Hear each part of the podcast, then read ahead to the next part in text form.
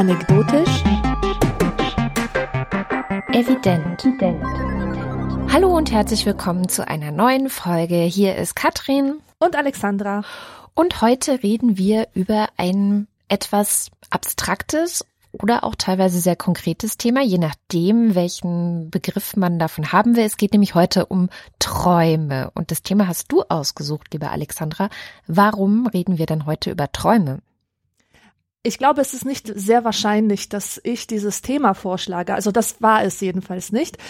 Ich habe mir nämlich geschworen, niemals einen Bullshit-Begriff zum Thema einer Sendung zu machen. Also nichts, was auf T-Shirts gedruckt wird oder als Wandtattoo an Wände geklebt wird.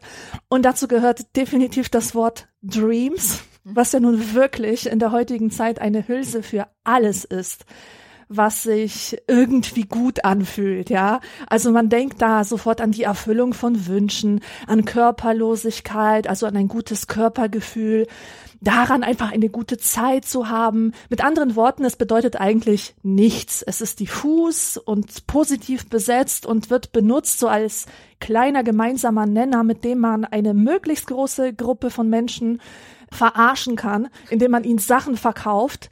Deswegen steht Dreams auch auf Duschgels und in Buchtiteln und auf CDs mit Fahrstuhlmusik. Und dann ist mir das Thema Träume völlig unerwartet in einem ganz anderen Zusammenhang begegnet. Und zwar in einem ernsten und einem politischen, einem No-Bullshit-Zusammenhang. Und zwar war das in einem Buch, das ich gelesen habe von Harald Welzer mit dem Titel Selbstdenken. Eine mhm. Anleitung zum Widerstand. Hast du es zufällig gelesen? Ja, das habe ich gelesen, ja. Sehr schön. Genau. Und Welzer sagt, dass wir als Wohlstandsgesellschaft ein echtes Problem haben. Und das besteht darin, dass wir verlernt haben, zu träumen. Nachdem die Träume der aufstrebenden Nachkriegsgesellschaft nämlich sich alle erfüllt haben. Und seine These ist, dass in diesem Hochkomfort, den wir genießen, dass die Fähigkeit verloren gegangen ist, sich voranzuträumen. Und das ist wiederum etwas, das er in aufsteigenden Gesellschaften wie China jetzt sieht, dass die Leute dort sehr viel träumen und sehr vieles für möglich halten und dass sie diese Traumenergie sehr produktiv nutzen, um sich auf die Zukunft vorzubereiten. Ja. Und seine Worte, diese, diese Abrechnung oder dieses Todsagen von Träumen, das hat in mir richtig was in Bewegung und in Wallung gebracht, weil ich das eigentlich schon seit vielen Jahren beobachte dass ich nämlich in Zeiten des Mangels viel mehr geträumt habe, als ich es tue. Und das ist deswegen so überraschend für mich, weil ich schon immer ein großer Träumer war. Also ein Träumerle. Als Träumerle hat man mich früher bezeichnet, weil ich so viel geträumt habe. Ich war ein Kind, das ständig so einen Filter im Kopf mit sich herumführt. Also so ein Traumfilter und alles durch diesen Traumfilter jagt. Ich hatte zum Beispiel so in Polen damals ein Briefmarkenalbum von meinem Opa und das war für mich die einzige Quelle von Wissen über die Welt. Und in so einer einzelnen Briefmarke aus einem anderen Land hat sich die ganze Welt konzentriert. Da war eine Briefmarke aus Mexiko mit einem Tukan oder eine Briefmarke aus Ägypten mit den Pyramiden drauf. Und diese kleinen Sachen, diese winzig kleinen Briefmarken, die haben meine Fantasie so dermaßen angeregt und meinen Lebenswillen auch gesteigert. Ich hatte einfach so viel Bock aufs Leben. Und das hatte ich aber nur, solange ich nicht alles hatte, was ich eigentlich gebraucht hätte. Solange wie ich einen Mangel gespürt habe, hatte ich Lust auf das Leben. Und irgendwann ist dieser Antrieb, dieser Traumantrieb verloren gegangen.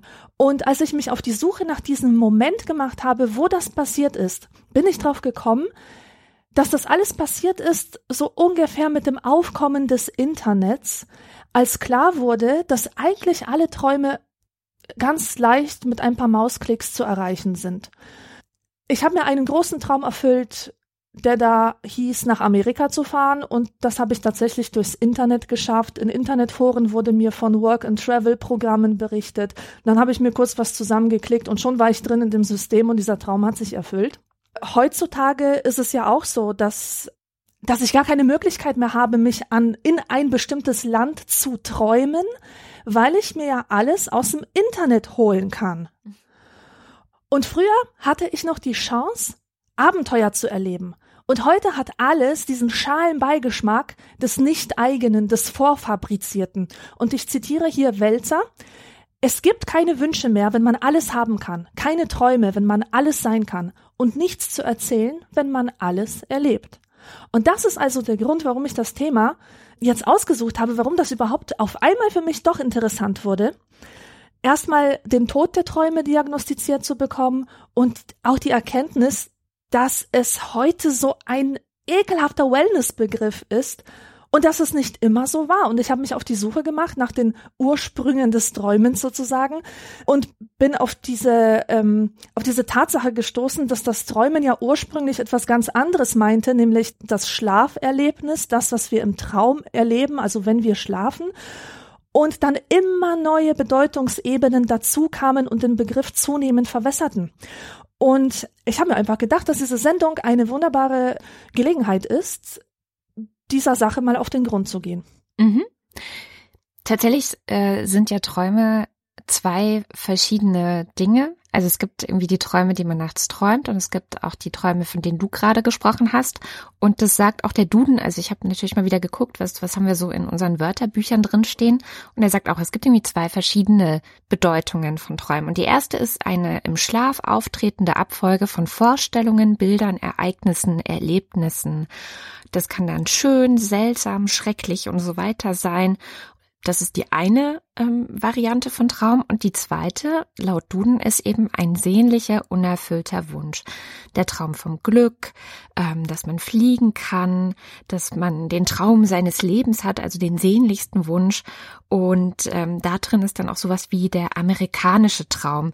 Da steht dann in Klammern das Ideal von einer wohlhabenden, demokratischen Gesellschaft in Amerika als dem Land der unbegrenzten Möglichkeiten. Mhm. Und Traum wird dann halt eben auch so verwendet in so einer äh, etwas abgewandelten Form wie etwas ist traumhaft oder etwas ist traumhaft schön, eine Person oder eine Sache, die so wie die Erfüllung geheimer Wünsche erscheint, kann ein Traum sein. Also ein Traum von einem Haus, die Braut im Traum aus weißer Seide.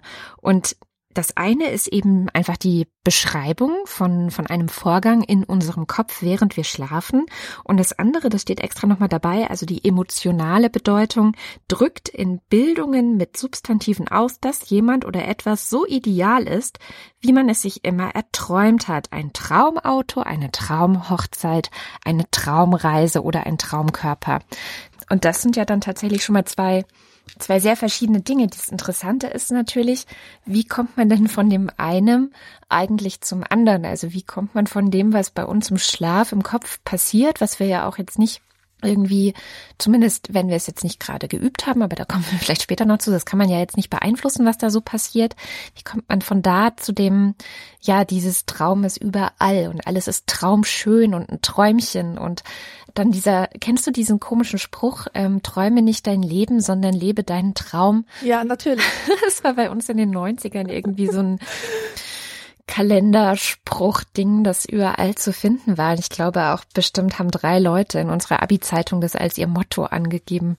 Also das ist eigentlich so die interessante Frage. Und ich habe mich in Vorbereitung auf diese Sendung tatsächlich dann erstmal mit den Träumen, ja, mit den Geschichten oder die, der Geschichte des Träumens befasst und bin darauf gestoßen, dass so eine der ersten überlieferten Geschichten, in der Träume eine Rolle spielen, und zwar so eine etwas gemischte Rolle. Also einerseits wirklich das reale Träumen nachts, wenn man schläft, aber andererseits auch die Auswirkungen auf das Leben und wie sich das Leben verändern kann und wie sich auch, wenn man einen Traum hat, also jetzt nicht nur nachts im Schlaf im Kopf, sondern dieser Traum mit in den Tag kommt, wie man dann vielleicht an sich arbeitet oder auch sein Leben verändert. Und diese Geschichte ist die von Gilgamesch. Ähm, das kennen wahrscheinlich sogar ziemlich viele Leute. Es gibt ja diesen Gilgamesch-Epos. Der Gilgamesch war ein König in Uruk. Wahrscheinlich hat er so ungefähr Anfang des dritten Jahrtausends vor Christus gelebt. Also genau weiß man es nicht. Und diese ganzen Geschichten wurden über solche Tontafeln ähm, übermittelt oder erhalten, die dann gefunden und ähm, aufgeschrieben wurden. Und äh, dieser Gilgamesch ist zu zwei Dritteln ein Gott und zu einem Drittel ein Mensch. Also er besitzt jetzt nicht nur menschliche Kräfte wie du und ich, sondern außergewöhnliche physische Kräfte. Und gleichzeitig war er aber jetzt kein guter Gott und kein guter Mensch, sondern er war ein ziemlich Ungehobelter, der als, als König von Uruk eben auch sehr unterdrückerisch und despotisch geherrscht hat und deswegen in seiner Bevölkerung auch nicht so sonderlich beliebt war. Also man kann ihn sich so vorstellen, wie man sich wahrscheinlich viele Könige oder ähm, Pharaonen oder was weiß ich aus dieser Zeit vorstellen kann, so unterdrückerisch. Und die Leute haben für ihn gearbeitet. Er hat auch riesige Mauern errichten lassen, riesige Gebäude errichten lassen. Genau. Und er war nicht der einzige Gott, den es gibt, sondern es war eben so eine vier Götter Zeit, in der man sich äh, viele verschiedene Götter vorgestellt hat.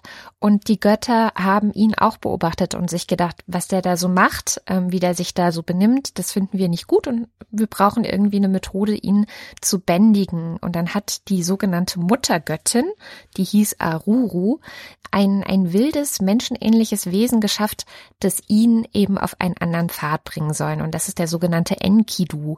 Und ganz viel von diesem Gilgamesch-Epos dreht sich auch um die Geschichte mit diesem Enkidu. Jetzt war die Frage, wie schafft man es, so einen ungehobelten, herrschsüchtigen, egomanischen Halbgott, der König über diese Stadt ist, dazu zu bringen, sich auf einen einzulassen, der ihn auf einen anderen Weg bringen soll. Und das haben sie dann tatsächlich gemacht, indem sie ihm über seine Träume, die er nachts hatte, angekündigt haben, dass da jemand kommen wird. Und die Mutter von Gilgamesch war dann auch noch Traumdeuterin. Da kommen wir vielleicht auch noch dazu. Das ist tatsächlich schon ein sehr alter Beruf offensichtlich, also den Leute wirklich schon sehr, sehr lange so machen. Und sie hat ihm den Traum dann eben so gedeutet, dass eben jemand kommen wird und dass er sich auf den einlassen soll. Und tatsächlich passiert das dann auch so. Und die beiden werden Begleiter, also so eng wie Brüder, kann man fast schon sagen. Und erleben irgendwie Sachen zusammen, ziehen durch die Welt. Also ich kürze das jetzt sehr unzulässig und sehr, sehr knapp, weil ich will jetzt hier auch nicht den ganzen Gilgamesch-Epos runterleiern.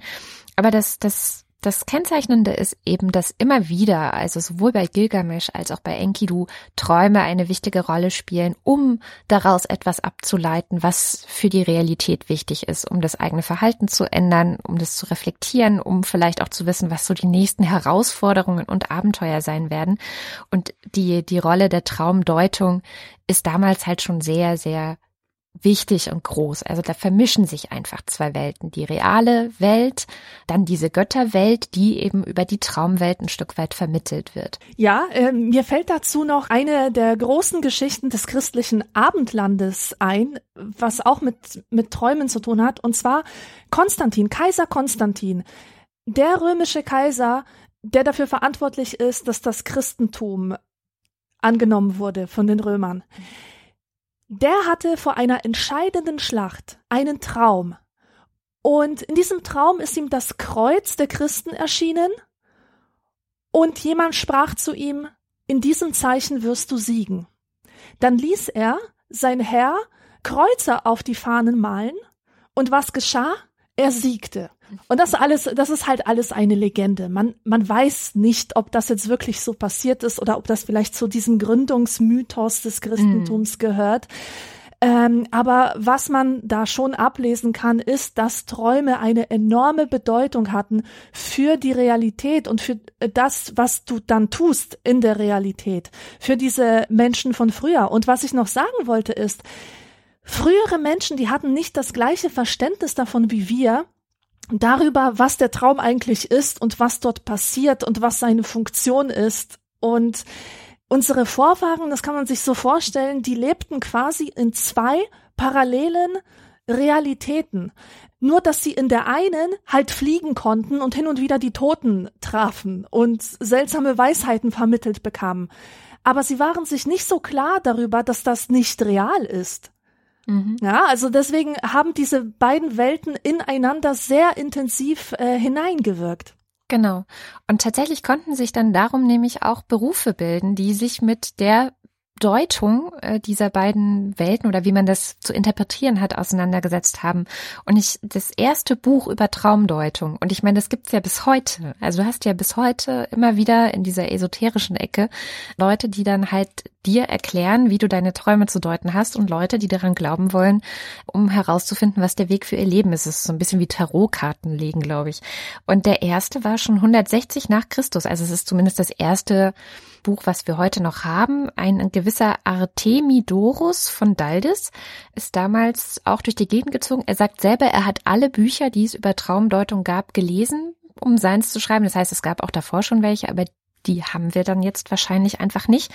Und er war einer von ganz vielen, die damals durch die Lande gezogen sind, weil Traumdeuter ein echter Beruf war, also eine echte Praxis.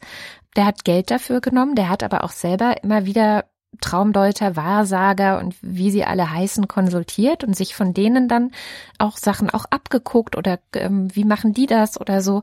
Also man sieht daran einfach, dass es sowohl ja, schon bei Gilgamesch 3000 vor Christus, als dann auch 3000, über 3000 Jahre später, äh, so, so ein Bedürfnis gab, dieses scheinbar chaotische und, und scheinbar sinnlose und rätselhafte, was, was Träume ja einfach haben, irgendwie zu systematisieren und irgendwie einen Sinn daraus zu ziehen und es irgendwie ja, den Leuten dann auch noch zu verkaufen, was dann wahrscheinlich ein sehr schöner Nebeneffekt ist. Ich glaube aber, dass die es auch wirklich selber geglaubt haben, was sie da verbreitet haben. Letztendlich ging es aber, und das finde ich ganz interessant, in diesem Buch, was er geschrieben hat, gar nicht so sehr um das, was wir vielleicht heute denken, also so, hm, ähm, dass man, dass man versucht, mit seinen Emotionen umzugehen. Was bedeutet dieser Traum für meine persönlichen Beziehungen oder sowas, äh, wie man es vielleicht heute eher in so Traumdeuterbüchern finden würde, sondern damals ging es tatsächlich hauptsächlich um irgendwelche materiellen Sachen, also so ein bisschen auch zu wissen, wie wird denn die Zukunft werden? Werde ich arm oder reich sein? Werde ich krank oder gesund sein? Werde ich Erfolg oder Misserfolg haben? Sei das jetzt in der, in der beruflichen Arbeit, sei das in irgendwelchen Wettkämpfen, die stattfinden oder halt äh, im öffentlichen Leben. Werde ich viele Kinder haben? Werde ich heiraten? Wie wird das Wetter? Wird die Ernte gut? Also lauter solche Sachen. Und das sind eigentlich die, die Themen dieser Text von diesem Artemidorus von Daldes im, im Wesentlichen kreist. Also so ganz, ja, heute würde man sagen, materialistische Anliegen, die die Leute damals hatten. Und ich finde, das sagt auch schon relativ viel über das damals und das heute aus. Also wir sind ja eine sehr durchpsychologisierte Gesellschaft, würde ich mal sagen. Wir versuchen in jedem kleinen Fitzelchen, was wir tun und was wir denken und was wir fühlen und erleben und eben auch träumen, ähm, einen Sinn für unser Leben zu erschaffen. Und dieser, dieser Lebenssinn, ich glaube, den gab es wahrscheinlich damals so noch gar nicht, weil es da um viel grundlegendere Dinge des Lebens einfach noch ging. Ja, ja, natürlich. Und äh, da drückt sich ja auch in diesen Wörterbüchern so ein Verständnis des Traumes aus als verschlüsselte Botschaft, deren Symbole man kennen muss, um sie halt zurückzuverschlüsseln. Ich finde das ja immer total herrlich. Also ich mache selber auch Traumdeutung, mhm. aber ich mache es sehr frei, so wie Freud es vorgeschlagen hat. Dazu später mehr. ähm, jedenfalls, ich könnte immer platzen vor Lachen, wenn ich mir diese antiken Traumdeut Traumdeutungsbücher anschaue, aber auch wenn ich mir aktuelle Traumdeutungsbücher mhm. anschaue, zum Beispiel von diesem Artemi irgendwas, der sagt solche Sachen wie Wachteln kündigen schreckliche Nachrichten genau. auf Übersee an. Geflügelte Ameisen sind ein Vorzeichen gefährlicher Reisen. Eine Bratpfanne steht für Geldstrafe und für eine lüsterne Frau. Das ist total super. Also so etwas kann natürlich nicht funktionieren, ja. Es gibt für für Träume gibt es keine Entsprechung in Bildern, die dann so wie in einem Wörterbuch eins zu eins passt. Damit so etwas funktioniert, musst du davon ausgehen, dass dein Gehirn vorher mit so einer Wörterbuchsoftware gefüttert wurde. Ja, genau. Dass es halt weiß, was du da gerade am Entschlüsseln bist. Und so ist es ja nicht. Und und Freud hat selber, obwohl viele Leute glauben, dass Freud die Traumdeutung sozusagen erfunden hätte, aber Freud selber hat sich ausgesprochen gegen gegen dieses Nachschauen in alten Büchern, gegen diese Idee, dass Träume etwas Festgelegtes bedeuten. Er hat gesagt, die Träume Entschlüsseln kann nur der Mensch, der sie hat, und zwar anhand der Bedeutung, die die Symbole aus seinem Traum für ihn selbst haben. Ich kann zum Beispiel von einer Spinne träumen, und wenn ich Spinnenangst habe, dann steht diese Spinne für meine Angst. Aber wenn ich ein Spinnenfan bin, der total begeistert ist von davon, wie sich die Spinne bewegt, von ihrer Motorik und so, dann heißt das für mich etwas ganz, ganz anderes. Mhm. Und äh, ja. Wollen wir bei Freud bleiben?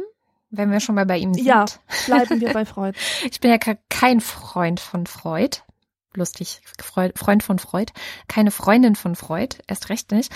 Und das liegt unter anderem eben auch darin, dass er mir immer zu viel dann aber auch wieder verallgemeinert. Also natürlich ist er nicht mehr in diesem Abergläubischen aus der Antike oder aus dem Mittelalter verhaftet und er bezieht sich zwar darauf, also diesen Artemidorus von Daldes hat er wohl auch gelesen und zitiert ihn auch, aber klar, natürlich, um einfach seine eigene Theorie dazu zu machen.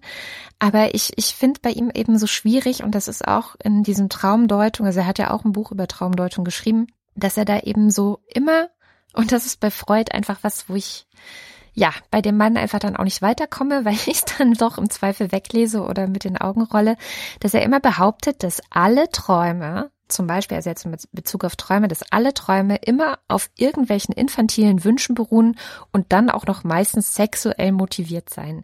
Ja, das halte ich auch für Quatsch. Also zur, zur Klärung. Das, das einzige, was Freud Gutes über Traumdeutung gesagt hat, war, oder was er gemacht hat, war, dass er seine Patienten endlos assoziieren lässt mhm. äh, zu ihren Träumen, bevor bevor er sich an eine Deutung wagt oder bevor die Patienten sich an eine Deutung wagen. Einfach um herauszufinden, was bedeuten diese Dinge für den Patienten. Also mit dir gehe ich vollkommen d'accord. Ja, ich meine, das ist tatsächlich ja auch so ein bisschen wie Tarotkarten legen. Ich weiß nicht, hast du das mal gemacht? Ich lege Tarotkarten. ich mache das. Das gehört zu meinem Leben. Das ist einfach eine wunderbare das ist eine randomisierende genau. Methode, um herauszufinden, was einen einfach gerade so beschäftigt. Ja, genau.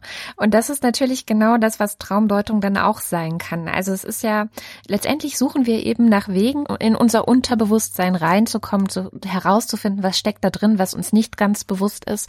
Und so hat Freud es ja auch genutzt äh, letztendlich, um dann meiner Meinung nach wieder viel zu viele strenge äh, Glaubenssätze daran anzulegen, die ich für falsch halte. Aber diese, dieser Grundgedanke, der ja eben auch beim Tarotkarten dahinter steckt, dass man versucht, ich meine, du kannst auch Würfel, es gibt doch diese äh, diese, diese Geschichtenwürfel, kennst du die? Da hast du so fünf ja. Würfel, da sind irgendwelche Gegenstände drauf und dann musst du dir eine Geschichte dazu ausdenken, je nachdem, was du halt gerade gewürfelt hast. Und ich finde, so ähnlich funktioniert sowohl Traumdeutung als auch Tarotkarten lesen, dass du tatsächlich über so ein Zufallsprinzip versuchst ranzukommen, hm, was ist gerade in mir, was, was, was also von außen heraufbeschworen, ähm, nicht durch mich selber, weil ich selber mich ja auch immer so ein Stück weit verarsche, ja. Ja. Was, was kann ich dazu noch rausholen? Und in dem Sinne finde ich es auch in Ordnung. Genauso finde ich auch Tarotkarten lesen in diesem Sinne in Ordnung, wie man vielleicht auch einfach manchmal ein bestimmtes Buch zur Hand nimmt, um auf andere Gedanken zu kommen oder neue Gedanken im eigenen Kopf, im, im eigenen Denken anzustoßen. Ja. Genau, es steckt halt keine Magie drin. Warum diese genau. Sachen einen schlechten Ruf haben, ist deswegen, weil irgendwelche Scharlatane immer versuchen, Geld mit sowas zu machen, ja, und genau. verarschen und dir weiß zu machen, dass da wirklich etwas Geheimes dahinter steckt und nur sie haben den Zugang zu dieser geheimen Sprache der Träume oder der geheimen Sprache des Unterbewusstseins. Ja. Genau. Und das ist ja bis heute so eigentlich, wenn man sich Traumberatungsbücher anschaut. Mhm. Das stimmt. Ich bin ja eine sehr große Hasserin von diesen also ganzen Traumberatungsbüchern, was mir, bevor ich mich mit dem Ganzen auseinandergesetzt habe, für diese Sendung nicht so klar war, ist, dass es eine Myriade an Ratgebern dazu gibt, wie man luzides Träumen, also Klarträume, erreichen kann. Erstmal ist mir die Kinnlade runtergeklappt, also weil, wenn man das irgendwo eingibt oder sucht oder versucht, sich mit Träumen auseinanderzusetzen, musst du dich erstmal über diesen Berg, den es dazu gibt, ähm, drüber hinwegsetzen und dir sagen, okay, was mache ich denn jetzt mit diesem Berg? Und ich habe tatsächlich zu luziden Träumen, also zu Klarträumen, eine ziemlich harte Haltung inzwischen entwickelt.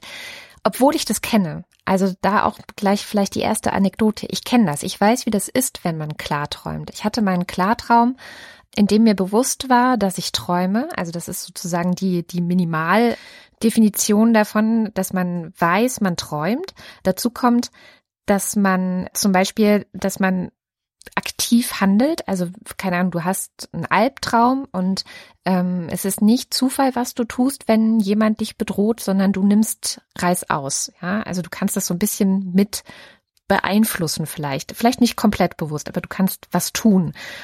Und das, das Bewusstsein ist eben klar, du, du bist da. Deswegen sind sich die Wissenschaftler zum Beispiel auch nicht so ganz einig darüber, ob man Klarträume überhaupt als Träume kennzeichnen kann oder ob das nicht doch schon irgendwie Zustände in, in einem Wachzustand sind. Und der Klartraum, den ich hatte, der ging so. Es gab vor einigen Jahren in Friedrichshain so einen Typen, der ist durch die Straße gelaufen und hat Frauen mit einem Messer oder einer Scherbe oder ich weiß gar nicht mit was ähm, ins Gesicht geschnitten und geritzt, so ganz wahllos. Und das hatte ich irgendwie gelesen oder wahrgenommen, dass es den gibt. Im Moment gibt es auch wieder irgendwie, habe ich gesehen, so einen interessanten Fall, dass einer durch die Straßen läuft und Frauen Säure ins Gesicht schüttet, was ja auch total gruselig ist. Und diese Geschichte habe ich mitgenommen in meinen Schlaf und bin diesem Mann im Traum begegnet. Ähm, auch hier irgendwo im Friedrichshain. Wir standen auf der Straße, der stand plötzlich vor mir und ich bin erstarrt. Was die wahrscheinlichste meiner Reaktionen auf sowas ist, dass ich erstarre, weil ich tatsächlich ähm, überwältigt bist. Ja, genau. Was, also in allen möglichen Situationen. Ich bin auch überhaupt nicht schlagfertig zum Beispiel. Also ich bin einfach, ja, ich erstarre halt. Und dann hat er eben sein Messer gezückt und dann war es vorbei. Also dann war auch wirklich der Traum vorbei. Und dann ging er wieder von vorne los.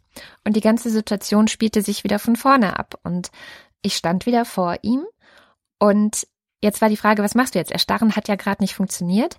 Und ich habe es dann tatsächlich so lange geträumt und wiederholt, bis ich einfach weggerannt bin und ihm entkommen bin. Und ich bin aufgewacht am nächsten Tag und dachte, krass, also ich konnte mich auch komplett erinnern und es war wirklich so wie, ich wiederhole das jetzt, bis ich es kann. Ja, also bis ich mhm. mich nicht mehr total bescheuert verhalte in diesem Ding. Von daher, also es gibt ja auch viele Menschen träumen ja spontan klar und viele Menschen ähm, berichten ja, dass ihnen sowas mal passiert ist im Traum, dass sie beeinflussen konnten, wie ein Traum weitergeht. Das ist letztendlich so dieses Ziel von luziden Träumen, dass man sagt, okay, mh, hm, du musst versuchen, in diese Klarheitszustände im Traum zu kommen, um dann den Traum aktiv zu beeinflussen. So. Das ist eigentlich die Idee dahinter.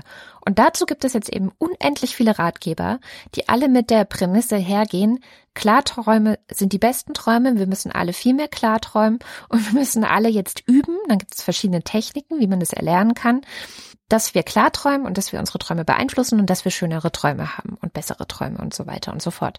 Und das halte ich für den größten Kokolores, der mir in der letzten Zeit überhaupt irgendwann begegnet ist. Bitte begründe. Das ist eine tolle These.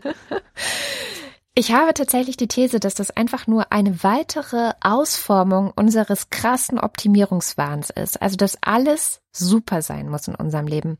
Dass alles unter unserer Kontrolle auch sein muss. Selbst das, was eigentlich seit frühester Kindheit eben nicht unter unserer Kontrolle ist, was eigentlich irgendwie erratisch zufällig, vielleicht auch nicht ganz so zufällig, man weiß es ja nicht. Also die Traum, Wissenschaft, die tatsächliche Wissenschaft dahinter, ist ja noch immer in den Kinderschuhen ähm, und weiß ja nicht, warum bestimmte Dinge als Bilder bei uns auftauchen. Es sei denn, es ist vielleicht so was klar umrissenes, wie jemand hat eine posttraumatische Belastungsstörung und ähm, träumt deswegen immer wieder von dem Ereignis, was diese, was diese PTBS bei ihm ausgelöst hat. Das ist nochmal eine andere Nummer und das ist wahrscheinlich auch der einzige Bereich, in dem ich sagen würde, okay, da kann man vielleicht versuchen, mit Klarträumen ranzugehen, weil es vielleicht sinnvoll ist, dass Menschen lernen, wenn sie so schreckliche, also wirklich schreckliche und belastende und verstörende Traumerlebnisse immer und immer wieder haben, dass sie vielleicht lernen sollten, wie sie das umbiegen. Aber selbst da sagt inzwischen auch die Wissenschaft, Klarträume sind überhaupt nicht der beste Weg, sondern eigentlich gehört die Arbeit an diesen Dingen in den Tag hinein, in, in, in den bewussten Alltag, in den bewussten psychologischen und emotionalen Zustand. Und meistens würde man diese Leute eben dann dazu animieren, ähm, sich dieses ja, Geschehens, was da eben auch immer wieder wiederholt wird, bewusst zu werden, auch wenn es vielleicht schmerzlich ist und wie man es in Psychotherapie eben macht, damit auseinanderzusetzen und das zu verarbeiten und eventuell auch in so 15 bis 20 minütigen Sequenzen jeden Tag zu üben, diese, diese Abfolge des Traums anders zu denken, in sowas ähnlichem wie einer geführten Meditation oder so. Das führt wohl tatsächlich zu sehr schnellem Erfolg, aber Klarträumen tatsächlich auch nicht so sehr. Und ich glaube wirklich, dass also dieses ganze Klarträumen-Ding ist ist so wie ich ja ich stelle meine Ernährung um, ich mache jetzt fünfmal die Woche Sport, ich kontrolliere meinen Schlaf mit irgendwelchen Apps und ich kontrolliere jetzt auch noch, was ich träume, indem ich lerne klar zu träumen. Ist das nicht der Hammer? Das, das ist doch wirklich der Hammer. Ja. Ja.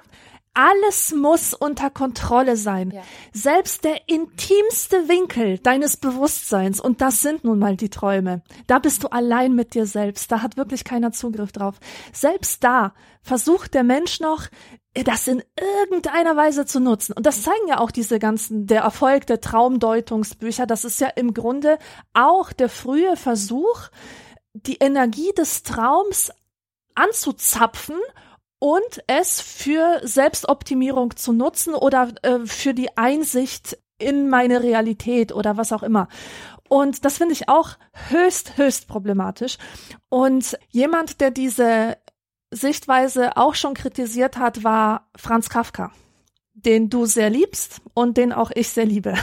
Und, und Franz Kafka war ein großer Träumer. Der hat viel mit Träumen gearbeitet und er hat seine Träume genutzt, für sein kreatives Schaffen. Er hat sich den Tag so strukturiert, dass er möglichst viele Phasen drin hat, die so zwischen Wachsein und Wegdämmern sind. Und in diesen Zuständen hat er sich in sein Schreibzeug gestürzt und aufgeschrieben einfach, was ihm da so an Bildern begegnet. Es gibt zum Beispiel, er hat so ein Traumtagebuch geführt oder so ein normales Tagebuch, in dem er aber diese äh, Visionen zwischen Wachsein und, und Träumen notiert hat, wie er äh, an einer Brücke zu einem Hörer greift, Telefonhörer, und alles, was er drin hört, ist das Rauschen des Meeres. Das sind so total poetische Bilder im Grunde. Mhm. Und das ist ja auch sehr stark eingeflossen in sein Werk, wenn man nur an diesen berühmten ersten Satz denkt, als äh, Gregor Samsa eines Morgens aus düsteren Träumen erwachte und so weiter, fand er sich zum Ungeziefer verwandt. Das ist ja sehr, sehr traumartig und, mhm. und von traumhafter Symbolik. Naja, und nun hat Kafka gesagt, dass er nichts von Traumdeutung hält, weil Träume einfach die Sprache der Seele sind. Genau. Und es es bringt nichts, sie zu übersetzen. Die sprechen nicht die Sprache, die rauskommt, wenn man sie übersetzt. Man muss sie einfach als das nehmen, was sie sind, die Sprache der Seele. Und ich habe ein Zitat gefunden von Heiner Müller, der sagt, das Problem des Schriftstellers, überhaupt des Künstlers, ist doch, dass er sein ganzes Leben versucht, auf das poetische Niveau seiner Träume zu kommen. Also auch wenn es sehr, sehr viele Künstler gibt, die mit Träumen arbeiten, den wenigsten gelingt es tatsächlich, dieses Gefühl auch in Worte zu übersetzen. Und da gibt es ja wirklich sehr, sehr viele Leute, äh, diese Stilrichtung, dieses Genre des magischen Realismus. Mhm. Zum Beispiel Gabriel Garcia Marquez oder Bruno Schulz wäre so mein Lieblingsautor aus dieser Richtung. Oder auch Haruki Murakami, den mehr Leute äh, kennen sollten. Die arbeiten alle mit so einer ähm, Realitätsauffassung, dass die Realität immer in einen Traum umkippen kann und dann nicht mehr sicher ist, was was ist. Auch in der Kunst hat das Träumen eine große Rolle immer gespielt, sei es in den Bildern von René Magritte oder Salvador Dali oder wen gibt es denn da noch? Äh, Frida Kahlo auch. Ja. Die hat ja auch Bilder aus ihren, aus ihren Träumen äh, abgebildet. Und deswegen ist diese Kunst auch so furchtbar intim. Also ich weiß nicht, wie es dir geht, aber jedes Mal, mhm. wenn ich so, so eine Literatur lese oder so ein Bild betrachte, habe ich das Gefühl, dass mir der Künstler ganz, ganz nah ist. Also so richtig gänsehautmäßig nah, dass ich ja. mit ihm verschmelze. Und das zeigt mir nochmal, wie intim dieses Träumen ist. Wie nah man da jemandem kommen kann, indem man ihn in diese Traumwelt lässt und zeigt mir dann nochmal, wie schützenswert das dieser Bereich auch ist. Und deswegen finde auch ich es sehr skandalös, dass diese Selbsthilfe, Selbstoptimierungsindustrie da reingrätscht und auch noch diese letzte Bastion des freien Assoziierens ähm, ausbeuten will. Ich habe da auch noch eine ganz wissenschaftliche Polemik gegen. Es ist tatsächlich so, ich weiß nicht, wie das bei dir ist, du träumst viel, ne? Mhm ich, ich träume, also jeder träumt ja viel, aber die Frage ist ja, kannst du dich am nächsten Tag noch erinnern? Und bei mir ist es tatsächlich so, dass ich mich in aller Regel am nächsten Tag an nichts erinnere. Es ist einfach alles weg. Es ist wirklich die Ausnahme, dass ich mich irgendwie, und wenn dann auch nur so bruchstückhaft, ich könnte es schon auch nach einer halben Stunde schon gar nicht mehr erzählen, was ich geträumt habe, ähm, dass, dass es mir noch irgendwie bewusst ist. Und das kommt ta tatsächlich daher, dass die Träume, an die wir uns erinnern können, zeugen fast schon von einem nicht ganz so guten Schlaf. Also wir müssen irgendwie wach gewesen sein, weil nur wenn wir wach sind, wird das als eine Erinnerung gespeichert, was wir da gesehen haben. Wenn wir nicht wach sind, wenn wir also wirklich tief schlafen und alles, ich sag mal in Anführungszeichen, normal läuft, dann wird das auch nicht gespeichert. Deswegen erinnert man sich meistens an die Träume, die man in den frühen Morgenstunden hatte, weil es sein kann, dass weil schon irgendwie Sonnenlicht ähm, zum Fenster reinkam oder irgendwie sowas, dass man gar nicht mehr richtig geschlafen hat, sondern schon so ein bisschen wach war und das Gedächtnis eben schon aktiv war und da eben die Bilder schon rüber transportiert worden sind. Ich benutze jetzt einfach mal so ein ganz äh, sprödes, einfaches Bild von, von einem Gehirn, wo Sachen also rüber transportiert werden. So ein bisschen wie bei Alles steht Kopf. Also in dieses Langzeitgedächtnis kommt es dann rein. Und das hat mich zu der These gebracht, dass die Tatsache, dass ich mich so selten erinnern kann, was ich überhaupt geträumt habe, vielleicht einfach nur ein Ausdruck davon ist, dass ich verdammt gut schlafe. Ja klar. Ähm, und, und tatsächlich ähm, es gibt es dazu auch schon sehr viel Wissenschaft, die eben rausgefunden hat, dass wir alle im Grunde viel zu wenig Tiefschlafphasen haben, dass wir so zu kurz schlafen, dass wir dass die viele Menschen, viel mehr Menschen als noch vor 40, 50 Jahren zu schlecht schlafen und dass man da eigentlich hinkommen müsste, zu versuchen, wieder mehr Tiefschlaf hinzukriegen, mehr ähm, Quantität an Schlaf, also schon eher die acht Stunden und nicht stolz darauf sein, dass man auch mit sechs klarkommt. Das ist ziemlich unwahrscheinlich, dass man auch mit sechs klarkommt. Mhm. Und auch von der Warte aus, ich meine, das luzide Träumen, diese, diese, diese Bewegung dahinter, diese, äh, diese, diese ganzen Ratgeber, die man kann es auch so sehen, dass sie einen im Grunde dazu anhalten, dass man schlecht schlafen soll, ja. Also, dass man möglichst viel von seinen Träumen mitbekommen soll. Und das ist ja auch logisch. Also natürlich, wenn du den ganzen Tag über schon daran arbeitest, dass du in der Nacht dann auch noch deine Träume möglichst gut ausgestaltest, das heißt, du fokussierst dich darauf und es entsteht ja vielleicht sogar auch ein gewisser, ich weiß nicht, und wenn es positiver Stress ist, aber ein gewisser Stressrahmen vielleicht, kann ich mir vorstellen, dass es auch dazu führt, dass man tatsächlich schlechter träumt, weil man sich da schon so wieder so in sich hineinpfuscht und in, im eigenen Kopf ähm, herumzupfuschen versucht. Naja, also ich träume sehr gerne, was diese Schlafträume angeht und ich glaube, ich kann das deswegen so gut, ich kann mich deswegen so gut erinnern, am nächsten Morgen, was ich geträumt habe. Gar nicht, weil ich schlecht geschlafen habe, sondern weil ich einfach dran glaube, dass die Träume eine wertvolle Ressource für mich sind. Mhm. Und ich nehme mir vor, mich zu erinnern. Ich denke früh am Morgen daran, dass ich das alles rekonstruiere, was da gerade abging und ich schreibe es auch auf. Das heißt, das ist bei mir schon vorinstalliert, ja. dieser Modus, dass ich tatsächlich mit diesen Träumen arbeite. Und warum mache ich das? Weil in allem, was ich bislang kreativ gearbeitet habe, Träume von einer unendlich großen Wertigkeit für mich waren. Es gibt sogar prominente Beispiele. Paul McCartney hat die Melodie zu Yesterday in seinem Traum gehört als Streichorchester. Ein Streichorchester hat es gespielt. Geil. Nachdem er diese Melodie gehört hat, hatte er natürlich Zweifel. Hat sich mein Gehirn das jetzt ausgedacht? Oder ist das irgendeine Melodie, die es schon gibt und ich habe sie einfach nur reproduziert? Und dann hat er sich auf die Suche gemacht, hatte allen Leuten das irgendwie vorgesummt, vorgesungen und niemand kannte das, ja. Das heißt, sein Gehirn hat es komponiert. Mir mhm. ist das auch sehr oft passiert, dass mir eine Idee für ein Gitarrenstück im Traum kam, beziehungsweise in dieser Phase kurz vor vor dem Aufwachen. Ja. Es gibt auch noch diesen Erfinder der Nähmaschine, dem ist die entscheidende Idee für die Nähmaschine im Traum gekommen.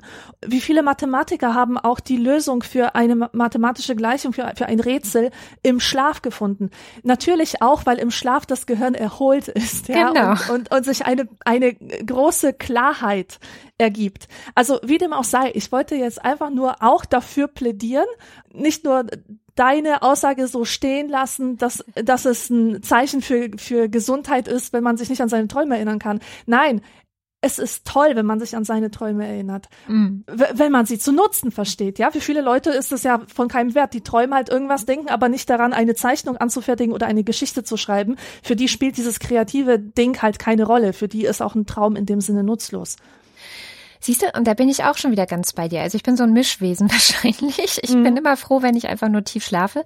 Aber ich habe zum Beispiel neben meinem Bett auch ein Notizbuch. Und das kommt daher, dass ich manchmal nachts aufwache und die Lösung für irgendwas habe oder einen guten Gedanken oder also tatsächlich oft dieses Lösungsding. Es ist, ist ja so ein Phänomen, dass man weiß inzwischen einfach, dass bestimmte Dinge, die man abends an am Ende eines Tages, mit denen man sich auseinandergesetzt hat und für, für die man jetzt keine Lösung hatte. Und sei es tatsächlich einfach eine Mathematikaufgabe oder sei es, ähm, weiß ich nicht, Oma und Opa kommen nächste Woche zu Besuch, wo sollen sie schlafen oder ich, weiß, irgendwas Profanes oder irgendwas ganz, ganz tief Emotionales, ähm, sei es Liebeskummer oder sei es, ähm, was weiß ich, Stress in, in Familiendingen, alles, ja, wo man keine Lösung für hatte, dass man oft am nächsten Morgen plötzlich weiß, was man zu tun hat. Und das kommt natürlich schon, weil unser Gehirn einfach arbeitet. Und da sind wir dann auch bei meiner persönlichen Theorie über Träume, die ich schon vor vielen, vielen Jahren entworfen habe. Ich habe es jetzt nochmal gesucht im Vorfeld unserer Sendung, ob ich diese Theorie auch nochmal finde, weil das war damals so, ich habe dir ja schon von dem Traum erzählt, den ich wiederholt habe, also wo ich so oft diesem Mann mit dem Messer begegnet bin, bis ich es richtig gemacht habe. Und das hat mich zu der Theorie geführt, dass wir in unseren Träumen Dinge üben, die wir noch nicht können die wir auch nicht können können. Also zum Beispiel ähm, träume ich manchmal, dass ich an dem Sterbebett meines Freundes sitze und mich sozusagen von ihm verabschiede. Und natürlich kann ich das nicht. Wie soll ich das können? Aber mein Gehirn versucht das schon zu üben, um sich irgendwie ja. darauf vorzubereiten.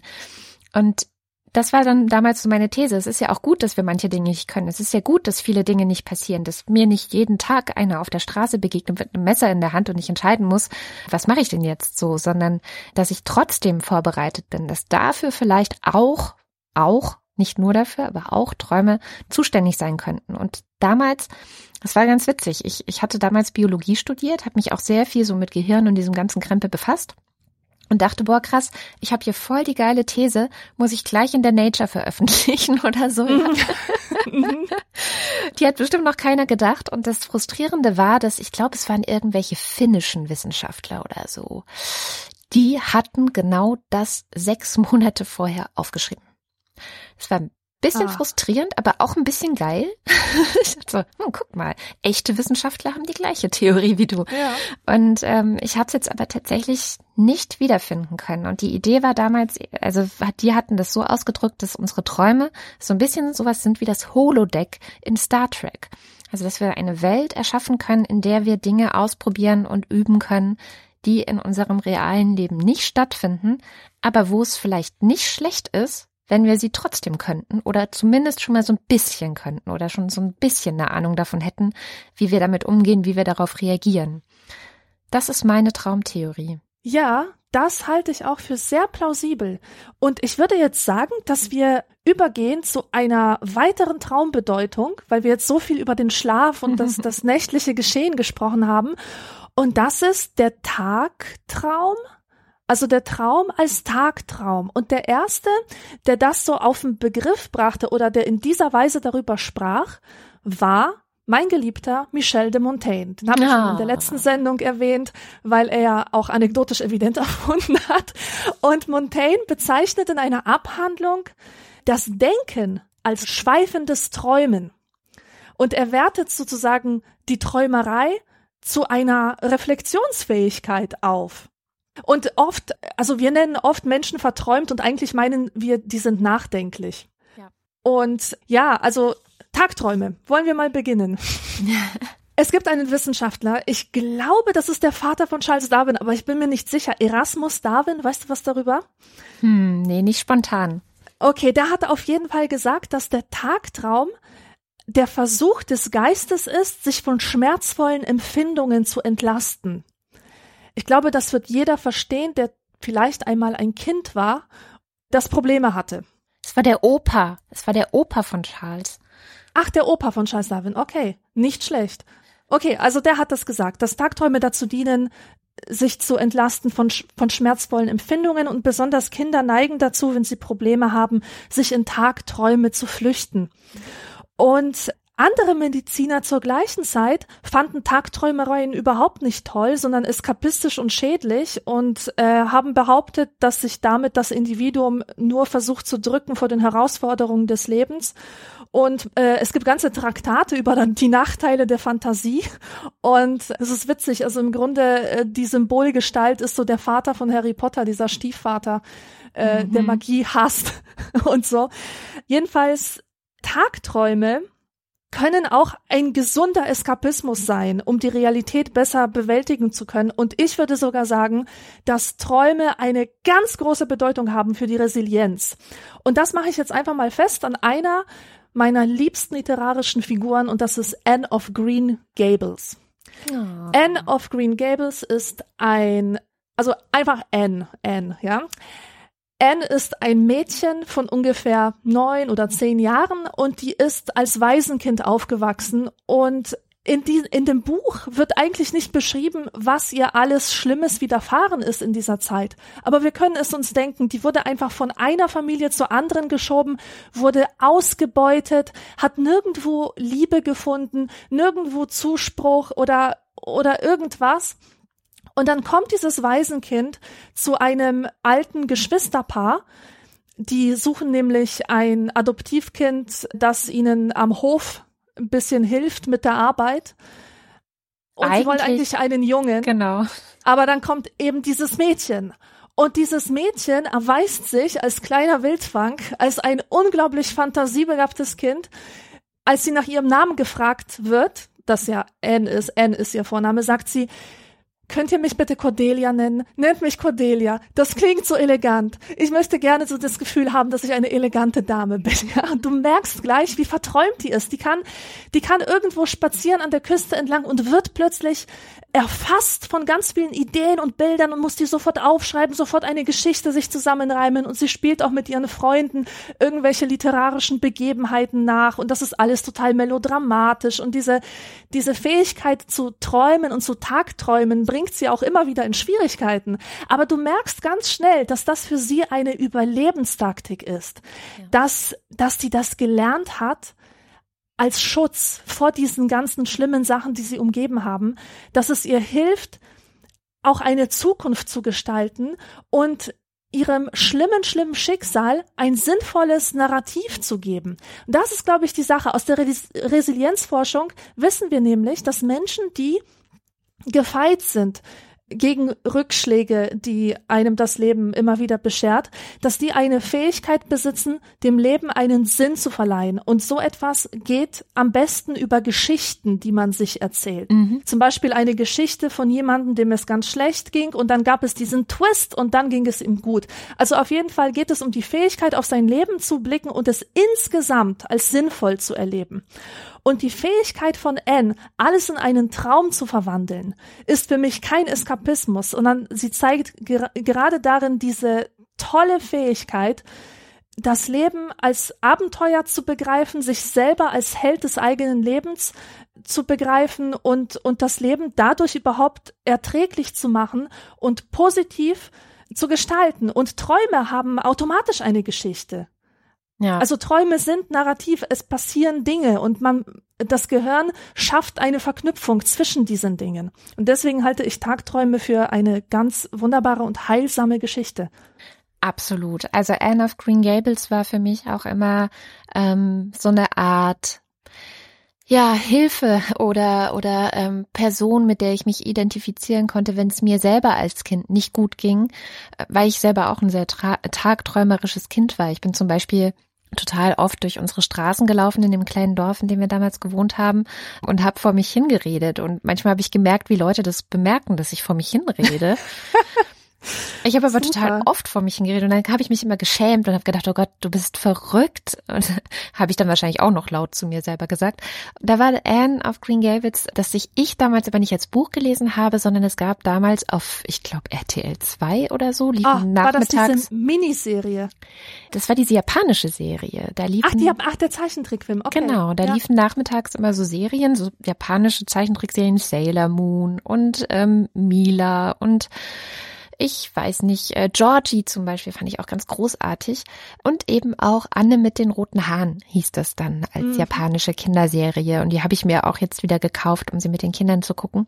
Und das hat mich total aufgefangen in meiner ähm, Not, aber auch in meiner Welt. Also so als Spiegel von, du bist vielleicht anders und du bist vielleicht, wenn dich jetzt von außen so eine Frau anschaut, wie du vor dich hin labernd äh, ganz alleine durch die Gegend läufst, bist du vielleicht auch weird, aber das ist okay und da steckt was Schönes drin, weil das ist ja das, was bei Anne so krass ist, dass es einen so rührt, dass es so schön ist, dass man so gerne auch mit ihren Augen die Welt sieht.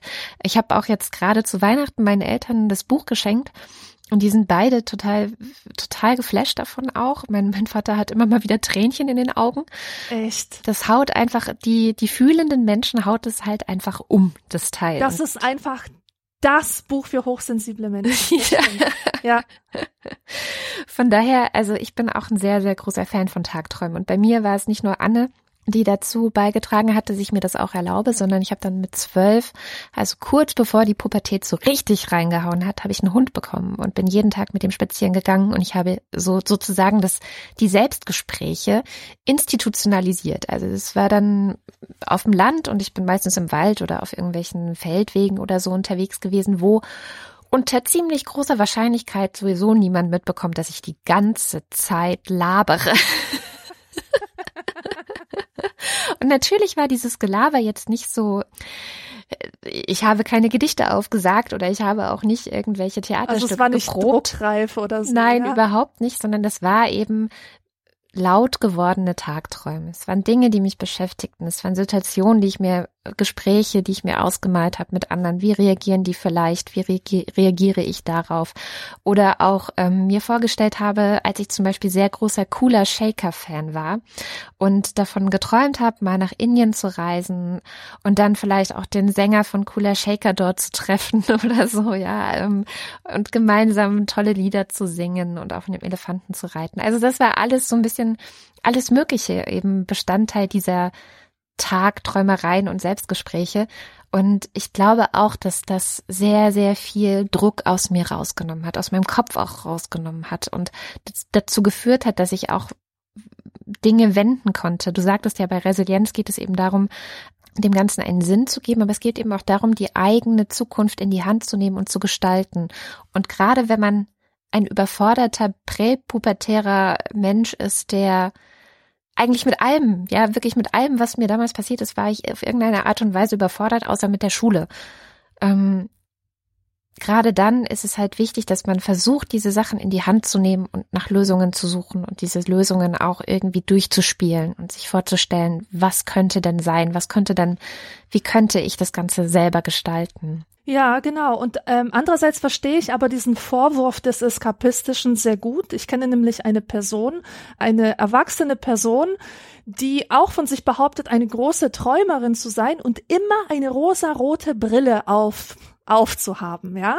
Und das bedeutet, dass sie aber wirklich nur die guten Sachen sehen will und alles andere ausklammert.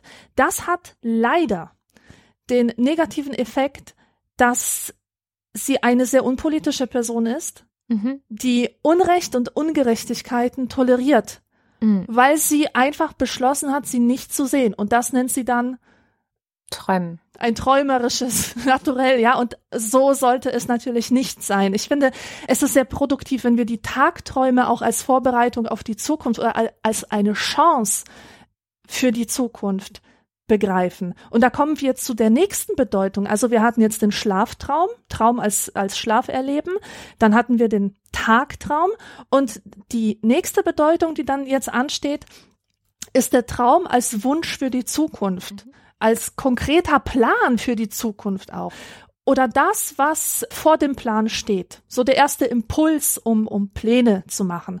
Und da ist mir zuallererst aufgefallen, wie sehr diese Träume, die man hat, äh, wie sehr das dann auch abhängig ist von den gesellschaftlichen Umständen, in denen man lebt. Die Träume meiner Großmutter, die Träume von Oma Greta, die waren so bescheiden. Meine Oma hatte einen Traum und der war Friseuse werden. Oh. Hairstylistin, das ist alles, was sie wollte. Und sie war ungefähr 14 Jahre alt, als sie eine Ausbildung hätte beginnen können. Und Ihre Mutter hat sie gefragt, hast du Schuhe? Und sie antwortete, nein. Dann wirst du auch keine Ausbildung machen können. Oh. Schon war dieser Traum gegessen. Der war für sie gegessen. Meine Oma hatte keine Schuhe, die ist in größter Armut aufgewachsen und sie hätte Schuhe gebraucht, um in die Stadt zu gehen, um sich irgendwo vorzustellen. Und diese Träume, sind so schnell in den Händen zerkrümelt, noch bevor sie, sie sich richtig entfalten konnten. Und jetzt frage ich mich natürlich, mein Gott, wieso hat die denn nichts gemacht? Dann überlege ich mir halt, wie komme ich an Schuhe, ja? Mhm. Ich, ich überlege mir, ob ich mir Geld leihen kann, ob ich vielleicht Schuhe irgendwo klauen kann. Also ich weiß nicht, wenn es um so einen Lebenstraum geht, da bin ich doch irgendwie, da, da gebe ich doch nicht sofort auf. Aber wenn ich mir das, das Leben dieser Familie anschaue, die wirklich nur von Verlust und von Rückschlägen geprägt war und von größter Armut und man hat immer nur noch eins drauf bekommen, dann kann ich verstehen, warum der kleinste Einwand so einen Traum zunichte machen kann. Ich habe auch jetzt viele Bekannte, Frauen zumeist, die heute so zwischen 70 und 80 Jahren alt sind und die erzählen mir immer, es war mein größter Traum zu studieren oder es war mein größter Traum Kunst zu, studi zu studieren, aber ich durfte nicht, ich musste auf Lehramt studieren. So viele Lebensträume, die diese Frauen sich nicht erfüllen konnten, weil die Umstände einfach nicht besonders gut waren für sie. Ja. Und das kontrastiert so schmerzhaft mit meiner eigenen Erfahrung, weil meine Eltern mir etwas ganz anderes mitgegeben haben fürs Leben. Die haben nie gesagt, dass meine Träume unmöglich zu erreichen sind, sondern ganz im Gegenteil. Ein Spruch, den meine Mutter immer gebracht hat, war, es sind nicht die Heiligen, die die Töpfe machen. Damit, also das ist so ein, so ein polnisches Sprichwort, das, das keine deutsche Entsprechung hat. Dieses Sprichwort besagt, dass du keine überirdischen, übermenschlichen Fähigkeiten haben musst, um egal was zu machen. Schauspieler sind nur Menschen, Regisseure sind nur Menschen, Schriftsteller sind nur Menschen, Ärzte sind nur Menschen. Das heißt, alles, was dem Menschen an sich möglich ist, ist auch dir möglich. Ja. Und das war schon mal eine tolle Haltung, die mich sehr befähigt hat zu träumen. Und bei uns im Haus durfte man träumen. Man durfte die wildesten Wünsche äußern. Als wir zum Beispiel in einer kleinen, stinkigen Sozialwohnung lebten, haben wir mit der ganzen Familie beschlossen, dass wir irgendwann ein Haus haben wollen. Und meine Mutter hat gesagt, na ja, träumen darf man ja, gell? Und, und zwei Jahre später haben sich meine Eltern ein Haus gekauft, weil meine Mutter da wieder eine tolle Methode hatte, um sich Zukunftsträume auch die wildesten zu erfüllen.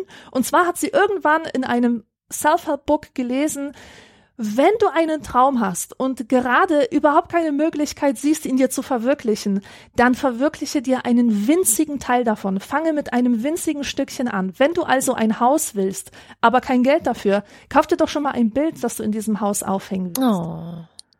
Toll. Ja, wenn du, wenn du studieren willst und dir nicht vorstellen kannst, wie du diese 10.000 Bücher lesen kannst, les erst mal eins. Mhm. Mach diese ganz kleinen Gesten Richtung deiner Träume, Richtung deiner Wünsche und es wird schon in Erfüllung gehen. Und tatsächlich bin ich in der glücklichen Lage, sagen zu können, dass sich 80 Prozent meiner Lebensträume erfüllt haben. Früher oder später haben sie sich erfüllt. Und ich behaupte, nicht weil ich besonders privilegiert bin oder mir alles zugeflogen kam, sondern weil ich den Mut hatte, zu träumen ohne diese Träume gleich als unbedeutend wegzuschieben, ohne diese, diese Beschränkung. Und es bricht mir das Herz, wenn ich höre von ähm, Menschen aus armen Familien, also aus den niedrigen sozialen Schichten, die stoßen ständig zum Beispiel in Form von Lehrern oder Berufsberatern auf Leute, die ihnen sagen, Vergiss es, aus dir wird sowieso nichts. Leute wie du können nicht Arzt werden. Leute wie du können nur mit einem Hauptabschluss rechnen. Das kommt total oft vor, dass gerade die Träume und die Zukunftswünsche dieser Leute mit Füßen getreten werden. Und mir geht es jetzt nicht um diese wirklich unterdurchschnittlich Begabte, die jetzt äh, sagt, sie will, äh, keine Ahnung, Filmregisseurin werden. Um die geht es mir nicht. Es geht mir einfach um ganz normale Leute, die ein bisschen unterprivilegiert sind. Ja, die ein bisschen, unter, und ein bisschen besser sein wollen, als es die Gesellschaft für ihnen sie halt vorsieht. Vorsieht, als genau. sie ihnen erlaubt. Ganz ja. genau. Und ich weiß noch, wie das war, als ich gerade die Schule abgebrochen hatte und ich wusste, ich habe viel Potenzial. Ich kannte ja meine Talente. Ich wusste, ich kann schreiben, ich kann zeichnen, ich kann Gitarre spielen. Ich habe viele Vorstellungen, was aus mir werden könnte. Also ich habe mich keineswegs als No-Future-Kind empfunden und bin dann zu einer Berufsberatung ins Arbeitsamt gegangen und die haben zu mir gesagt, dass ich ja wohl einen an der Klatsche habe. Ich soll eine Psychotherapie machen. Denn ohne Schulabschluss wird aus mir nichts. Ich kann mir überlegen, ob ich vielleicht Floristin werden will oder Friseuse. Schön, danke, ja. liebes Arbeitsamt. Ja, und wenn ich mir vorstelle, dass so etwas Leute zu hören bekommen, ja, die nicht so überzeugt sind, wie ich damals von mir war, dann bricht es mir einfach das Herz. Ja. Und was du gesagt hast, dass deine Eltern da so eine wichtige Rolle gespielt haben, da habe ich auch eine Anekdote dazu. Und ich glaube, die ist sehr entscheidend. In der DDR gab es ja auch Einschränkungen. Und einerseits kam von meiner Mutter zum Beispiel immer die Geschichte, dass sie gerne Kindergärtnerin geworden wäre, aber nicht durfte, weil das natürlich ein ah. Beruf war, dem man nur Leuten zu traut oder überhaupt zugestanden hat, die auch ähm, politisch auf der Linie waren, die man eben in diesem Staat haben wollte. Also ihre Eltern hätten Mitglied in der Partei sein müssen, waren sie aber nicht. Also durfte meine Mutter keine Kindergärtnerin werden. Das ist so ein so ein Ding, was ich immer mitbekommen habe, dass das einfach scheiße ist, so, ja, dass das, dass das die Ungerechtigkeit pur ist, wenn jemand auch noch so gut ist darin. Also meine Mutter hat dann jetzt vor vielen Jahren noch eine Ausbildung als Tagesmutter gemacht und ist halt da auch wirklich, holt das jetzt spät nach. Von daher selbst mhm dieser Traum ist sozusagen nicht komplett verloren gegangen, aber trotzdem erstmal pure Ungerechtigkeit. Und das, die zweite, das zweite Erlebnis auch in der DDR damals war, mein Vater ist halt so ein, so ein Bücherfreak. Also der ist echt, erzählt auch immer Geschichten aus seiner Jugend, wie er irgendwie alles Geld, was er hatte, in Schallplatten und Bücher versenkt hat. Und meistens dann eben auch die, die man nicht im Laden bekommen hat, sondern die man dann irgendwie unter der Hand für sehr viel Geld kaufen musste. Und dass er damit eigentlich in der Familie, die eine Bauernfamilie war, also mein Opa war irgendwie auch Vorsitzender der LPG dort vor Ort, der landwirtschaftlichen Produktionsgemeinschaft, dass er da einfach da stand wie so ein Freak. So, ja, also es so passt überhaupt nicht. War überhaupt nicht das, was man jetzt vorgesehen hatte für ihn, aber es war ihm auch herzlich egal. Und wir waren gemeinsam, ich weiß nicht mehr, es muss, ich muss vier oder so gewesen sein, weil als ich vier war, war mein Vater dann ja ähm, abgehauen, waren gemeinsam in einem Buchladen und da gab es dieses wunderschöne Buch, das heißt Der Traumzauberbaum, was ja ein, oh. allein auch schon deswegen sehr passend zu dieser Sendung hier ist. Und darin geht es eben auch um verschiedene Träume. Das sind so ganz, ja, Albträume, lustige Träume, ähm, Herzensträume, also so ganz verschiedene, die da erzählt werden. Es gibt auch eine äh, Schallplatte dazu, heute mittlerweile eine CD. Und ich wollte dieses Buch haben. Und ich habe es in der Hand gehabt. Ich habe es wahrscheinlich angestrahlt. Wahrscheinlich hatte ich Sternchen in den Augen oder so. Ähm, jedenfalls hat der Verkäufer gemerkt, dass ich offensichtlich gerade dabei bin, eine Beziehung zu diesem Buch aufzubauen. Und dann ist er gleich zu mir gekommen, um das zu unterbinden, hat gesagt, nee, nee, das, das, das wirst, das wirst du dir sowieso nicht leisten können. Ah. Und dann kam mein Vater. Und es hat sich nie geändert. Dann kam mein Vater hat gesagt, so, und das kaufen wir jetzt und hat es gekauft. Und es war sehr teuer und es hat sehr viel Geld gekostet und es war wahrscheinlich auf irgendeine Art und Weise auch in dem Moment eigentlich schmerzhaft, aber diesen ganzen Schmerz haben wir einfach komplett ignoriert und haben dieses Buch gekauft. Also mein Vater hat dieses Buch gekauft und das ist echt so eine, ich weiß nicht, es ist also total auch eingebrannt in mir, so dieses wie. Dir sagt jemand, das geht nicht? Hier, das geht. ah, wunderbar. Das passt ja auch so gut zum Titel, als wäre das mit dem Buch so vorgesehen gewesen, dass du ja. dir so auf diese Weise einen Traum erfüllst. Genau. Und das habe ich auch immer mitgenommen. Und ich habe nie auch so dieses, ähm, dieses Träume nicht dein Leben, leben dein Tra lebe deinen Traum. Man sieht ja an den heutigen, ich nenne sie mal die Millennials, dass die ja offensichtlich so eine Erwartung haben, dass ihnen alles einfach in den Schoß fällt. Also jetzt nicht alle, und auch nicht durchgehend, aber es gibt schon so eine Tendenz zu so einem bestimmten Egoismus oder auch so eine Verblüfftheit darüber, wenn man nicht nur, weil man jetzt ähm, auf Instagram sich posiert, dass man nicht auf einmal zum Star wird. Wir hatten das ja auch ja. schon in der Sendung über Normalität, dass so eine Herangehensweise teilweise verbreitet geworden ist, die so ich bin was Besonderes, also muss die Welt mir jetzt auch zu Füßen liegen. So. Und so bin ich nicht. Also ich bin jetzt nicht so, dass ich denke, die ganze Zeit denke, ich habe diesen Traum, also muss der sich jetzt auch erfüllen. So. Aber ich habe vor zwei, drei Wochen gemerkt, wie sich so ein Traum erfüllt hat. Ich wollte mit acht Jahren Schriftstellerin werden. Das war mein erster Berufswunsch, den ich jemals hatte. Schriftstellerin werden. Und ich habe auf dem Weg bis heute ganz oft immer wieder gedacht, naja, Schriftstellerin werde ich vielleicht ja doch nicht. So, ich schreibe zwar gerne und ich denke gerne nach und formuliere Gedanken und, und gebe mir auch ger gerne ein bisschen Mühe bei diesen Gedanken und so oder recherchiere, aber Schriftstellerin ist es vielleicht dann doch nicht. Und jetzt wurde ich zu einer Lesung eingeladen. Ähm, und zwar lese ich Ende Juni auf dem Fusion Festival wow. aus meinem Sexbuch. Und dann irgendwann saß ich so hier und dachte, krass, ich lese aus der Fusion aus einem meiner bald drei Bücher. Ich möchte bitte zurück zu meinem 24-jährigen Ich und ihm das erzählen. Ja, genau.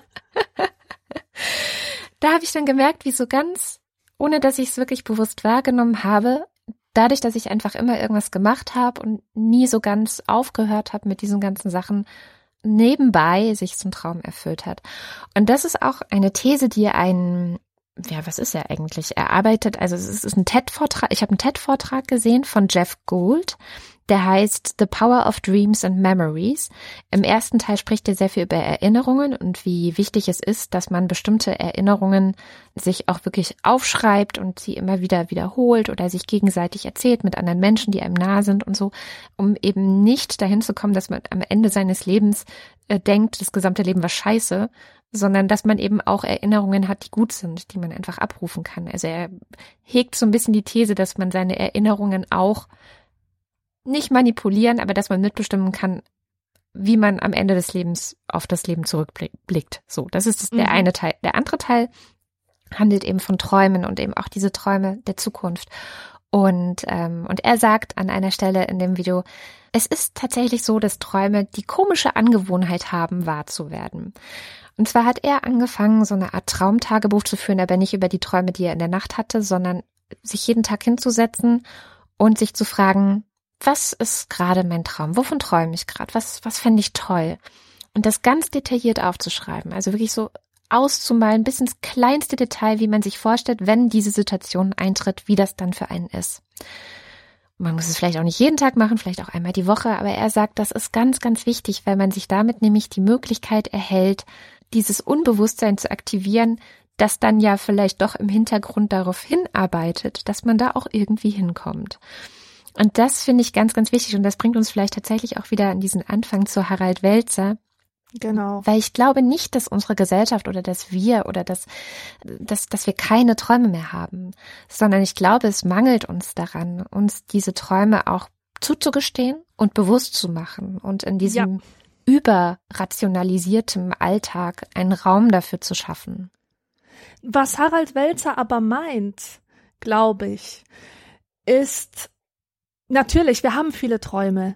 Das Problem ist zu unterscheiden, welche Träume wirklich uns gehören und welche erschaffen wurden von der Traumindustrie. und die Traumindustrie, die ist eine große. Ja, also es gibt die Traumfabrik Hollywood zum Beispiel. Die ganze Werbung, alles was in der Werbung gezeigt wird, ist eine Traumwelt. Dann bestimmte Freizeit- und Konsumangebote, etwa Disneyland oder Einkaufszentren. Und meine These, und ich glaube auch die von Harald Welzer ist, dass der Kapitalismus Träume verwirklicht, indem er sie tötet. Er nimmt sie sozusagen aus den Köpfen der Leute raus, macht sie konsumierbar, verwandelt sie in ein Erlebnis oder in ein Spektakel und damit tötet er ihre Traumenergie. Und das beste Beispiel, was mir dazu eingefallen ist, ist Michael Endes Momo. Ein grauer Herr bringt Momo eines Tages dem kleinen Mädchen Momo, ich glaube, jeder kennt die Geschichte. Äh, er bringt ja eines Wenn Tages. Nicht, ist es jetzt die Aufforderung, es nachzuholen. genau. Verdammte Axt. also, die, äh, der graue Herr, der sehr daran äh, interessiert ist, äh, die Zeit der Menschen zu stehlen und ihnen ihre authentischen Erlebnisse wegzunehmen, bringt Momo eines Tages eine Puppe mit. Es ist eine sprechende Puppe namens Bibi Girl.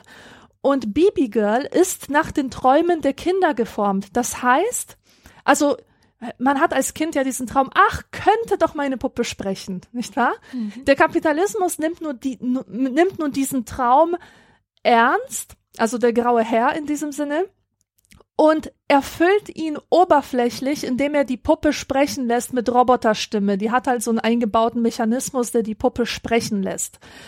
Und das ist natürlich eine Traumerfüllung, äh, oberflächlich betrachtet, aber das Schöne an dem Traum war ja, dass man sich vorstellen konnte, was die Puppe sagen könnte, wenn sie denn nicht sprechen kann. Und die Erfüllung dieses Traumes versetzt nun die Kinder in diese Situation, dass die Freude nur gesteigert werden kann durch immer neue Variationen der Puppe und immer neues Zubehör und immer mehr, mehr, mehr, mehr. Die eigentliche Traumenergie ist in diesem Szenario erschöpft. Das ist, das ist, glaube ich, diese, ähm, diese, dieses Problem mit den Träumen, dass dass so viele, so vieles vom Kapitalismus vereinnahmt wurde. Das kann man auch schön an dieser an diesem Phänomen sehen, denken wir mal an den Film, ja? Der Film hat so einen großen Einfluss über unser Gefühlsleben oder auf unser Gefühlsleben, weil Filme uns narrative Frames bieten für alles, was wir so erleben, von Liebe bis Reiseabenteuer. Und mir ist auch irgendwann aufgefallen, dass sich mein Leben immer dann besonders echt anfühlt, wenn es mich an Szenen aus Filmen erinnert obwohl es sich eigentlich umgekehrt verhalten müsste. Also wir, denken, dass der Film unser Leben kopiert, aber es ist eigentlich längst so, dass wir den Film kopieren müssen, um uns echt zu fühlen. Und hierzu habe ich ein Zitat von Andy Warhol, der ja auch vorhergesagt hat, dass in der Zukunft jeder berühmt sein wird für 15 Minuten. Der hat gesagt, Seit das Kino erfunden wurde, bestimmt es das Leben in Amerika. Es zeigt dir, was du tun sollst, wann und wie du es tun sollst, was für Gefühle du dabei haben sollst und wie du aussehen sollst, wenn du sie hast. Ich denke, das ist eine Alltagserfahrung, die wir alle haben, dass wir auch durch Konsum Gefühle, Erfahrungen und auch unsere mhm. Identität erwerben. Ich bin die Klamottenmarken, die ich trage, die Musik, die ich höre, die Filme, die ich schaue, die Games, die ich zocke. Das Essen, das ich esse, die Reisen, das, die ich reise. Ja, Genau, das hat alles irgendwie mit Konsum zu tun. Und ich habe ich habe auch so eine schöne Studie gelesen in Vorbereitung auf die Sendung von Antje Böhme, die heißt Träumen Sie schön. Ästhetischer Schein und gesellschaftliches Sein am Beispiel eines Einkaufscenters. Und das Einkaufscenter, um das es da geht, ist das Schloss in Berlin. Warst du da schon mal oder weißt ja, du, was das ist? Ja, ich war da schon mal. Das ist so ein Ungetüm von Einkaufszentrum, das nach den Träumen der Menschen gestaltet ist. Also alles erinnert dort irgendwie an ferne Reisen, an Exotik, an längst vergessene Zeiten. Die Architektur ist so halb herrschaftlich, halb sakral. Oben schwimmen irgendwelche Fische rum. Künstliche Palmen stehen rum. Ja. Und dieses das ist eigentlich ziemlich lächerlich so, aber ja. ja. Es, es ist wirklich eine künstliche Erlebniswelt, die irgendwas nachbildet, was gar nicht da ist, also unter Ausklammerung aller negativen Erscheinungen. Das Urbane, das, das Exotische, egal was, alles wird dort inszeniert, aber ohne das Schlechte. Also Urbanität ja, aber ohne die Obdachlosen. Ja. Sozusagen. Und, und da sieht man auch ganz schön, wie der Kapitalismus so kollektiv im Bewusstsein verankerte Bilder hernimmt, Vorstellungen und Versatzstücke und dann Traumwelten daraus baut, in denen wir dann wohnen, die dann auch unseren Geist kolonisieren, von denen wir dann geprägt sind. Das finde ich ist auch noch ein ganz großes Problem, dass diese Träume ja vollkommen nutzlos sind in dieser Ausprägung, weil sie uns nicht mehr dazu bringen, uns eine bessere Zukunft vorzustellen, sondern nur dazu bringen, immer mehr und mehr zu konsumieren. Und ein Philosoph, der sich auch sehr intensiv damit beschäftigt hat, war Ernst Bloch in mhm. seinem Werk Das Prinzip Hoffnung. Für ihn war der Mensch ein Mangelwesen, und für ihn war Mangel etwas ganz Gutes. Also dadurch, dass der Mensch etwas nicht hat, träumt er es, denkt er es, denkt das Mögliche und versucht es zu verwirklichen. Ja. Und für Ernst Bloch standen Träume am Anfang jeder Utopie. Ja. Und eine Utopie, das ist quasi das Träumen von einer besseren Welt, sich eine bessere Welt vorstellen können und darauf hinarbeiten können. Und genau dieses Potenzial sieht Harald Welzer bedroht und da stimme ich ihm eigentlich vollkommen zu. Ja, absolut. Also ich bin auch der festen Überzeugung, dass auch die Utopie der Schlüssel ist für jedes, mm, ja, für jede Emanzipation auch. Also ich habe, ich habe jetzt das Emanzipationsbuch fertig geschrieben und das ist meine Herzlichen letzte, Glückwunsch. Dankeschön. Und das ist auch meine letzte These, also mein letztes Kapitel, dass die Utopie immer der Anfang ist, um etwas zu verändern. Und dass man aber die Fähigkeit zu dieser Utopie erstmal haben muss. Und natürlich braucht es dafür auch entsprechende gesellschaftliche Umstände. Also wenn du gerade mit Gewalt unterdrückt wirst, so wie meine Mutter in der DDR letztendlich, das war ja eine Gewalt, das war ja eine, eine ungerechte Gewalt, die da beschlossen hat, nein, du kannst nicht Kindergärtnerin werden.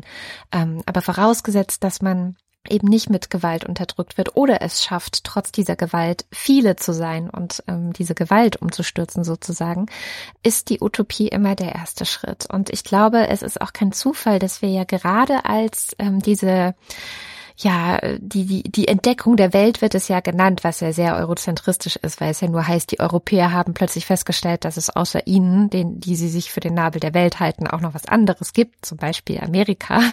Ähm, aber bleiben wir mal bei diesem äh, geflügelten Wort, die Entdeckung der Welt hat ja dazu geführt, dass die Utopien nur so explodiert sind. Also die Menschen, die Utopien geschrieben haben, die sich Dinge ausgedacht haben, die versucht haben zu denken, wie jetzt alles besser werden kann. Und in der Science Fiction ja auch. Also als wir angefangen haben, sozusagen den, diesen Planeten zu verlassen und woanders hinzufliegen, äh, ist das ja auch wieder passiert und mit sehr viel neuem Leben gefüllt worden. Was könnte dann vielleicht auf anderen Planeten sein? Am Ende sind das auch Utopien oder äh, Schrägstrich Träume, die uns ermöglichen, genau wie dieses Holodeck, da schließt sich dann auch wieder der Kreis, etwas zu probieren, was nicht ist. Etwas ähm, als Gedankenexperiment auszuformulieren, was sein könnte.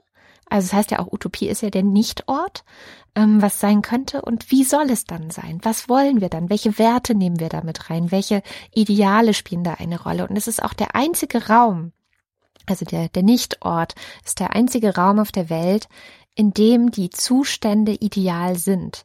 Also in dem die Menschen ideal sind, in dem es keinen Krieg gibt, in dem es keinen Neid gibt, sondern ähm, wo, wo die Menschen sich auch so entwickelt haben, dass sie sich von allen diesen Dingen frei machen konnten. Natürlich ist es damit dann auch nicht sonderlich realistisch, das umzusetzen, aber es ist so, so, so wichtig, sich das vorzustellen und sich das auszumalen, um dann genau wie mit dem Haus, sich vielleicht nicht gleich das ganze Haus zu bauen, aber vielleicht ein Bild hinzuhängen. Einen Anfang zu machen. Einen Anfang zu machen, genau. Das war ein wunderbares Schlusswort. Wir danken euch fürs Zuhören. Wir laden ein, zu träumen, wild zu träumen, die wildesten Träume zu träumen. Und wir sehen uns beim nächsten Mal.